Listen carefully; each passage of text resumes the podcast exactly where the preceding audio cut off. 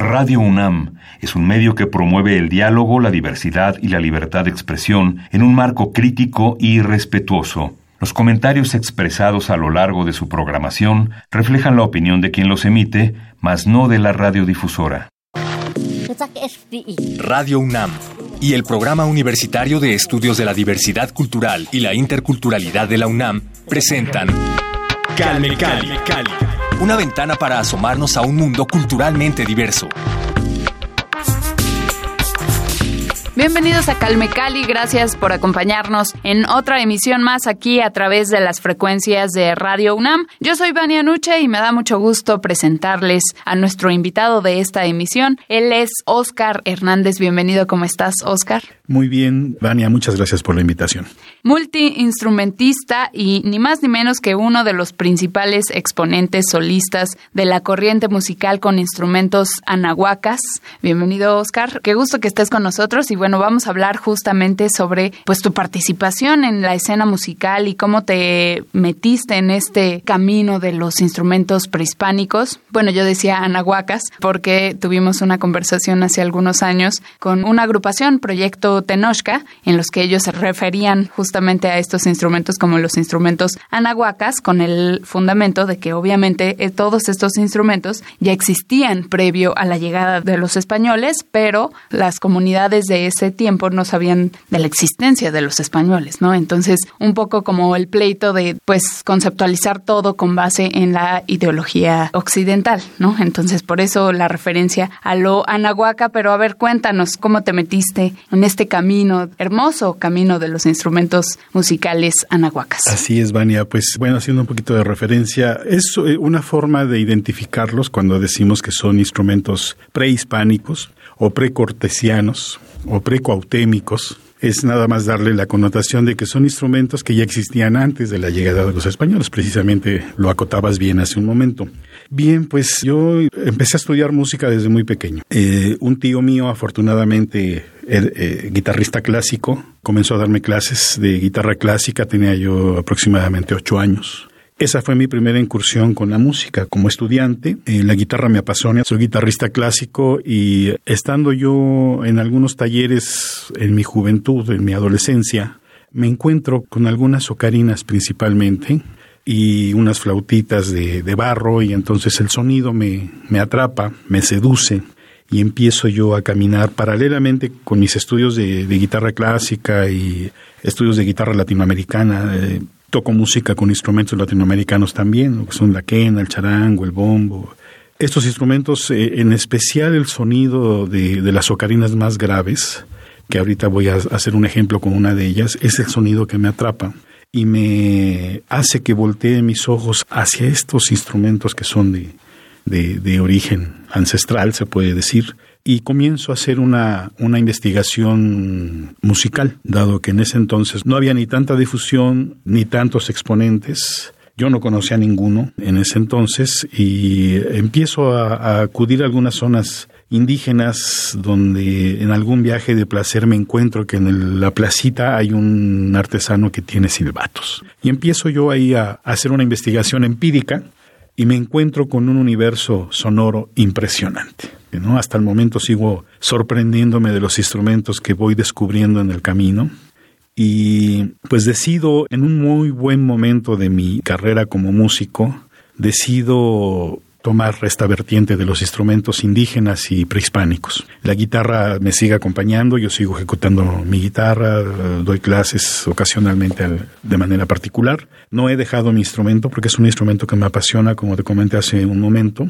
Me encanta la música renacentista, la música árabe, la música judía. En fin, eh, soy ecléctico en cuestión de, del sonido, ¿no? me gusta toda la música pero los instrumentos prehispánicos y los indígenas en especial son un universo sonoro que me satisface mucho. Me satisface mucho y es pues, un arduo camino porque no en ese entonces cuando yo inicié no eran muy bien aceptados, no eran muy bien vistos. Y había mucho estigma, ¿no? Alrededor de todos los elementos prehispánicos. Y, bueno, no soy eh, yo el que abre la brecha, ¿no? El, que abre la brecha de, de este movimiento es Antonio Cepeda, el maestro Antonio Cepeda Posteriormente, eh, estamos hablando como solistas, porque hay agrupaciones, ¿no? El otro solista es eh, Luis Pérez y John Otro que ya partió al Mictlán, que es Jorge Reyes, que era integrante del grupo Chacmol y posteriormente incursiona con los instrumentos indígenas y prehispánicos. Y bueno, después de, que comienzo yo a hacer la exploración sonora, la mm, experimentación sonora, que es como yo le llamo mi trabajo, encuentro yo algunos discos de Jorge Reyes, de eh, Antonio Cepeda, que son los que ya habían hecho algo de camino y pues incursiono yo en él allá por el año de 1984. Hago mis primeras presentaciones ya profesionales con los instrumentos prehispánicos y eh, paralelamente seguía yo con mis presentaciones de guitarra clásica y finalmente, bueno, ahora me dedico de lleno a la música con instrumentos prehispánicos también estás involucrado, o sea, no solamente en el conocimiento en sí, ¿no? del origen de estos instrumentos, en sus sonidos naturalmente, sus nombres, pero también en la fabricación. ¿Cómo es esto? Porque obviamente tienen una estructura muy característica y particular que permite que emitan todos estos sonidos distintos y pues únicos, ¿no? Porque difícilmente puedes emular con algún otro artefacto, algún otro objeto, el sonido que se emite a través de estos instrumentos, de estos pues sí, objetos ancestrales, ¿no? Entonces, ¿cómo es la fabricación de los ¿Cómo instrumentos es la fabricación? Bueno, yo me acerco a la fabricación debido a, varios accidentes, principalmente, ¿no? En, en uno de mis conciertos se me cae un instrumento con el que hice una obra y me quedé sin él. Ya no fue posible continuar eh, durante un tiempo en lo que yo conseguía una pieza, una réplica similar con la misma afinación que emitiera los mismos sonidos, porque ya la pieza ya estaba construida, entonces necesitaba yo un instrumento similar y me fue muy complicado. En ese momento es cuando decido empezar a investigar cómo hacer un instrumento de barro, ¿no? cuál es la metodología y empecé a estudiar tipos de barro, la organología del instrumento y fue un camino largo y difícil porque no hay muy pocos artesanos que hagan instrumentos funcionales. Hay muchos artesanos que hacen instrumentos de souvenir, de recuerdo. Pero Adornos, ¿no? sí, artesanos que realmente tengan la técnica y sepan cómo elaborar el instrumento para que sea un, un instrumento funcional, no un adorno, es complicado. Afortunadamente, pues encontré información, encontré la manera de aprender a trabajar el barro y de hacer reproducciones de los instrumentos debido a, esos accidentes y que se, rompe el instrumento. Por ejemplo, tengo una ocarina que voy a tocar ahorita, es una ocarina en forma de paloma muy pequeñita, que emite un sonido muy dulce.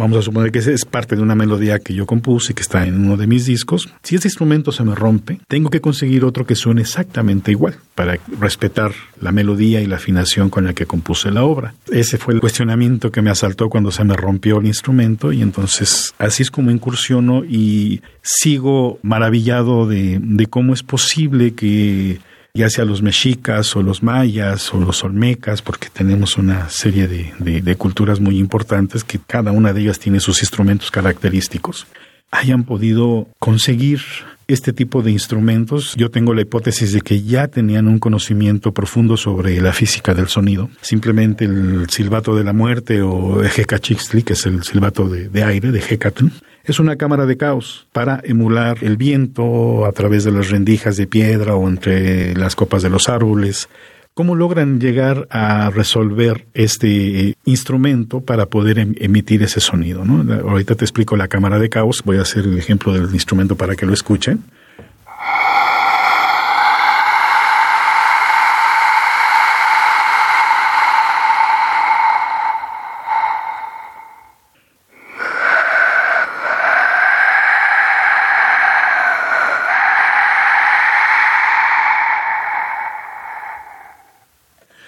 Un poco más brusco.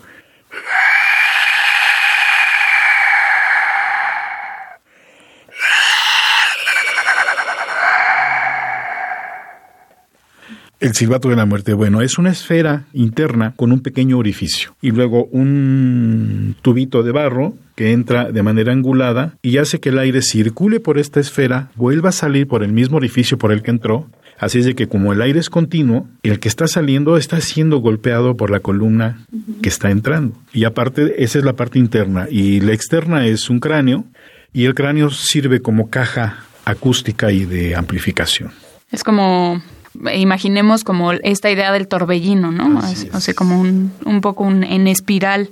Seguramente lo hemos visto quienes hemos visitado los templos y las zonas arqueológicas, ¿no? También se encuentran estos instrumentos que muchos son lo que dices, ¿no? Son nada más pues, sí, de, adorno, de regalo, de recuerdo. Sí, es, muy importante hacer un análisis y un, estudio sobre la música prehispánica, que no tenemos mucha documentación, de hecho no se ha encontrado un códice o algún indicio de si registraban o no la música, de cómo se tocaba.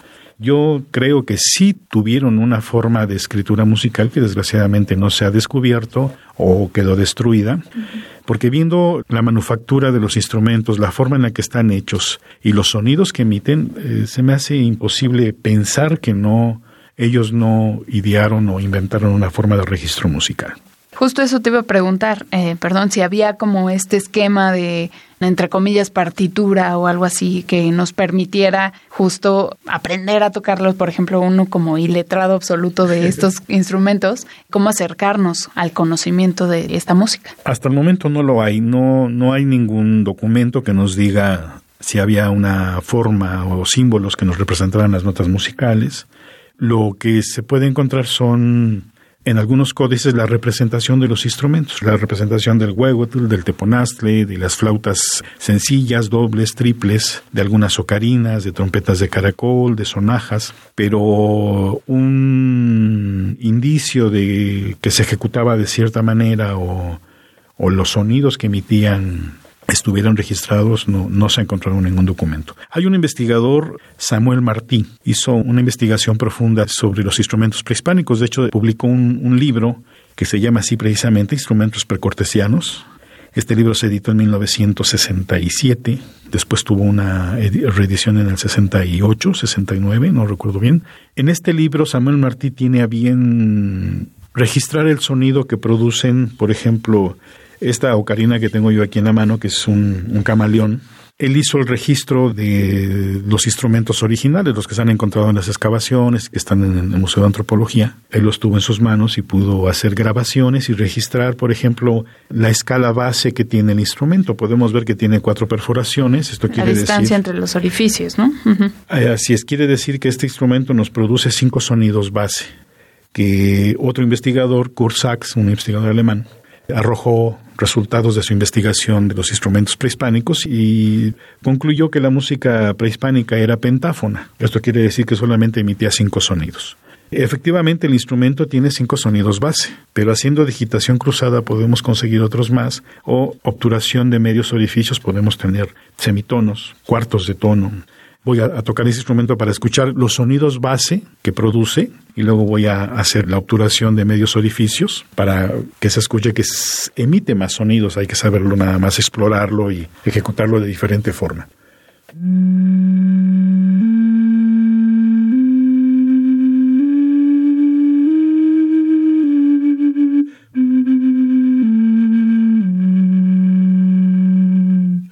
Esos serían los cinco sonidos base que emite el instrumento. Ahora voy a hacer eh, obturar el orificio a la mitad para conseguir un medio tono.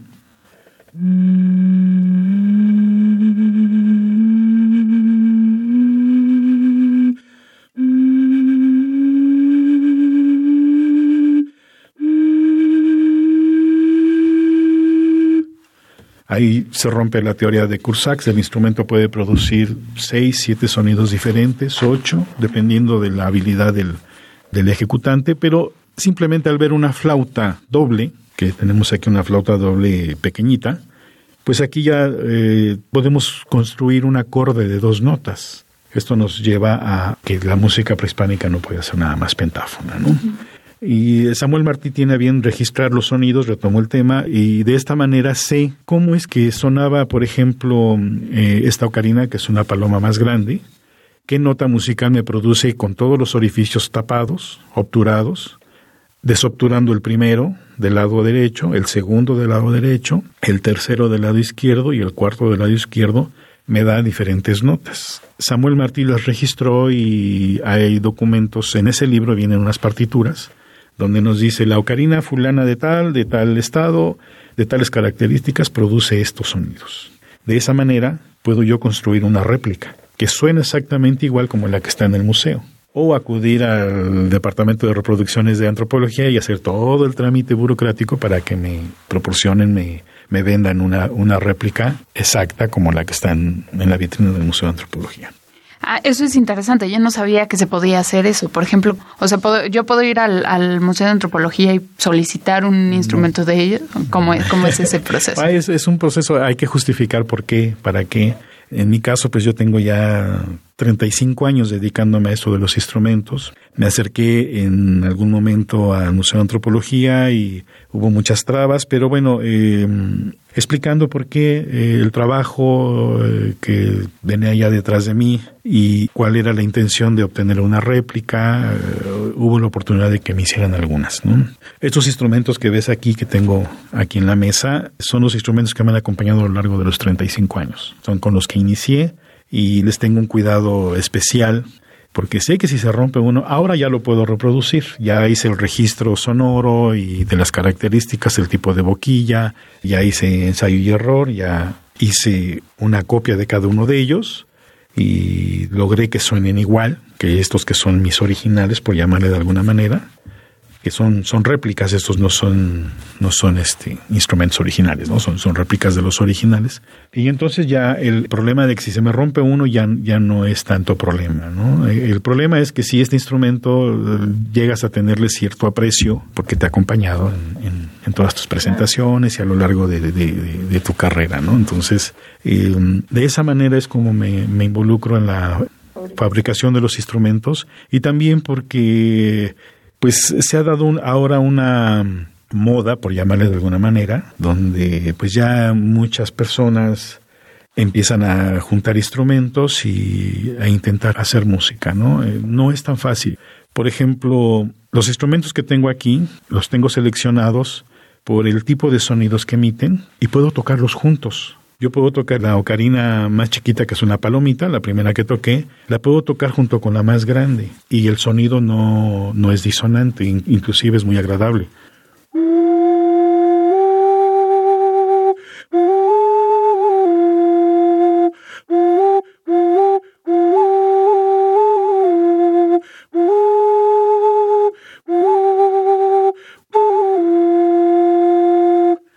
Su vez puedo tocar la paloma grande con el camaleón, que es la ocarina más grave que traigo en el momento, y tampoco es disonante. De hecho, el sonido es muy cálido, muy agradable,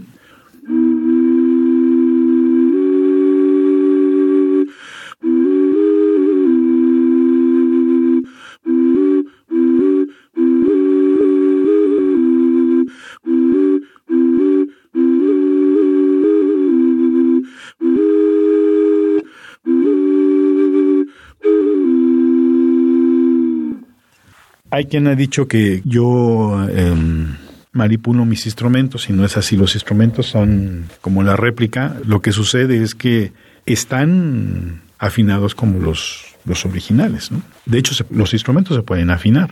O sea, sí se pueden manipular. Ahí cómo lo haces, por ejemplo tiene lo que tú comentabas hace un momento, la equidistancia de los orificios, el diámetro de los orificios, bueno, la equidistancia entre, entre orificios, pero también tiene que ver la, distancia de los orificios a la boquilla. En una ocarina es un poco complicado porque tienes una caja acústica, tienes un, globo de barro, se puede decir, el cuerpo de la paloma. Entonces, la distancia de este orificio a la boquilla, hay que hacer unas este, ecuaciones tridimensionales porque estás hablando de un instrumento. O sea, no puedes sacar una línea recta como en una flauta. Sí, claro. Esa es una, una complicación, pero se puede se puede y, creo que es como los artesanos prehispánicos los, los hacían, ¿no? Porque no, no es que sea ergonómico, no es que, bueno, pues ahí se le ocurre poner el, el orificio, sino pues esto es todo un, un, un arte. Un arte. En la flauta es más sencillo porque tienes el bisel de la boquilla de la flauta y de aquí tomas en línea recta la distancia al primer orificio, al segundo y al tercero. A su vez, la equidistancia entre, entre los tres orificios y por último, el diámetro de cada orificio, que es el que nos vaya a dar el tono, el que te va a dar la afinación del instrumento. ¿no? Esta flauta doble nos produce acordes también muy bonitos, melodiosos, agradables, y es como suena los que encontraron en las excavaciones, ¿no? Voy a tocar primero un tubo, el más grave, y luego el más agudo, y luego juntos, de esta flauta doble este, de, las culturas de Occidente.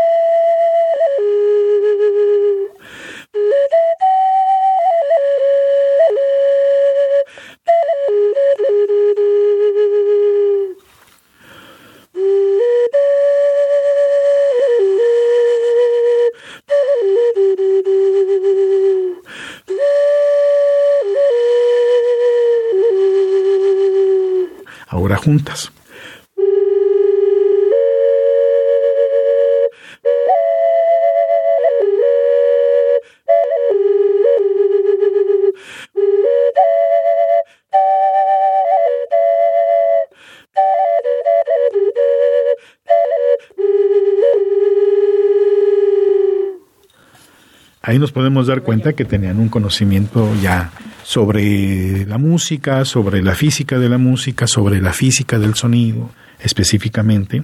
Y bueno, esa es otra parte de la que me seduce de los instrumentos, el encontrar que dices, ¿cómo es posible? Este instrumento también lo puedo tocar con el más grande, la paloma chiquita, la ocarina de paloma chiquita con la ocarina de camaleón, que es la más grave que traigo en este momento, y tampoco se oye disonante, ¿no?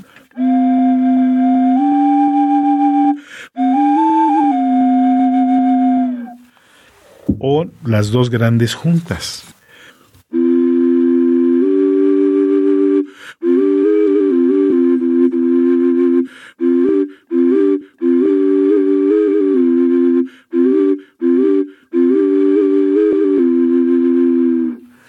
Esta es la parte que me sorprende, me apasiona. Es un universo de instrumentos, ¿no? Es un universo de instrumentos. También he incursionado en instrumentos de otros países después de cerca de 20, 25 años de estar con los instrumentos prehispánicos, empecé a incursionar en flautas ancestrales de, diferentes partes del mundo. Ancestrales porque estoy, me enfoqué en instrumentos que fueran muy antiguos. Por ejemplo, el bansuri de la India, que es una flauta transversal, pues tiene entre 3.000, 4.000 años de antigüedad y se sigue ejecutando el instrumento hoy en día.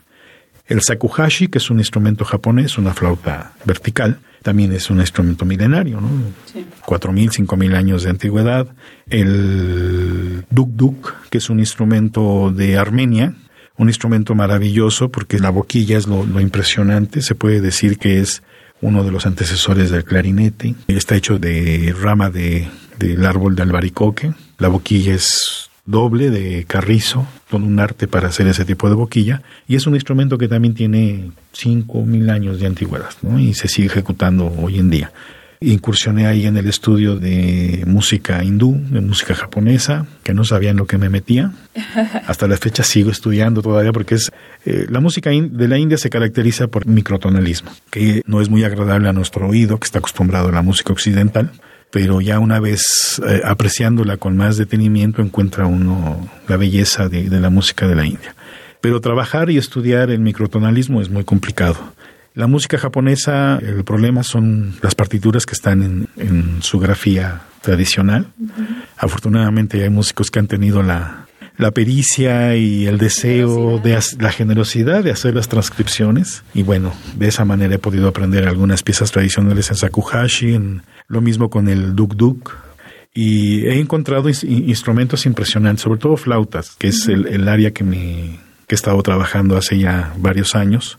Eh, un moseño boliviano, por ejemplo. Bueno, se lo pelean entre Bolivia y Perú. El instrumento es de la cultura inca, ¿no? O, aymara, no me quiero meter en problemas con ellos, pero bueno, el moseño es una flauta transversal grande que suena muy profundo y también es un instrumento muy antiguo. Obviamente, ahora tan de moda la flauta lacota o chipegua o siux, ya todo el mundo lo, las toca, bueno, intenta tocarlas, ¿no? Porque también tiene su chiste, tiene una connotación muy importante que hay que profundizar en la cultura y saber el porqué de la flauta eh, me he encontrado con mucha gente que da terapias con la flauta chipegua o, o siux y pues realmente están defraudando a, sus pacientes o a la gente que lo sigue, ¿no? El instrumento es muy bello. Hay otros instrumentos, por ejemplo, la, las flautas de los Anasazi o las flautas de los Hopis, no nada más es una, son varias, tienen diferentes afinaciones. Y he, combinado estas flautas con los instrumentos prehispánicos, ¿no? que es el punto a que quería llegar. En, mi, en la grabación del Mictlán, la región de los muertos, que hice en 1994, ahí introduzco una flauta chipegua e introduzco un didgeridoo, haciendo una atmósfera tétrica. Y he eh, metido también instrumentos, he utilizado instrumentos latinoamericanos como los toyos, que son una... Eh, es un instrumento de cañas unidas por un extremo. Hay otras más pequeñas que la gente puede conocer que se les, se les llama zampoñas o sicus. Estos podrían ser lo mismo, pero son grandes. Tienen un metro veinte de largo, los tubos más largos. Los he utilizado para hacer atmósferas en, la selva, una atmósfera selvática, que bueno, ya tendrán la oportunidad de escuchar en alguna de las músicas que vamos a, presentarles. Y bueno, ahora estoy trabajando ya con las flautas de ancestrales del mundo. Calme Cali. Gracias a todos por su compañía en este programa. La siguiente emisión vamos a continuar esta plática interesante con Oscar Hernández, así que no se lo pierdan. Recuerden seguirnos en Twitter como arroba calmecali-unam. Y antes de irnos nos vamos con La Foja del Puic a cargo de Juan Mario Pérez. ¿Te perdiste alguna de nuestras actividades? No te preocupes, ya que el PUIC pone a tu disposición un canal de YouTube. En él podrás encontrar conferencias, festivales de poesía, conciertos, entre otras más. Solo búscanos como PUIC UNAM, no olvides seguirnos y activar la campana de notificaciones para que estés informado de nuestras novedades. Toda esta información la puedes encontrar en nuestra página de internet www.nacionmulticultural.unam.mx. Síguenos como arroba puitunam y mantente atento a nuestras próximas convocatorias y eventos. Gracias a Juan Mario Pérez por esta información. Recuerden seguir las redes sociales del PUIC y seguir nuestro podcast www.radiopodcast.unama.mx, donde van a encontrar todas nuestras emisiones. También, por supuesto, en la que nos acompañó Oscar Hernández y con quien seguiremos platicando la siguiente emisión. Gracias, Oscar. Muchas gracias, Vania. Los espero la siguiente emisión. Gracias a Emiliano Rodríguez y a María José González en la operación de este programa, Oliver Alejandre en la asistencia de producción. Mi nombre es Vania Nuche, muchas gracias. Hasta pronto.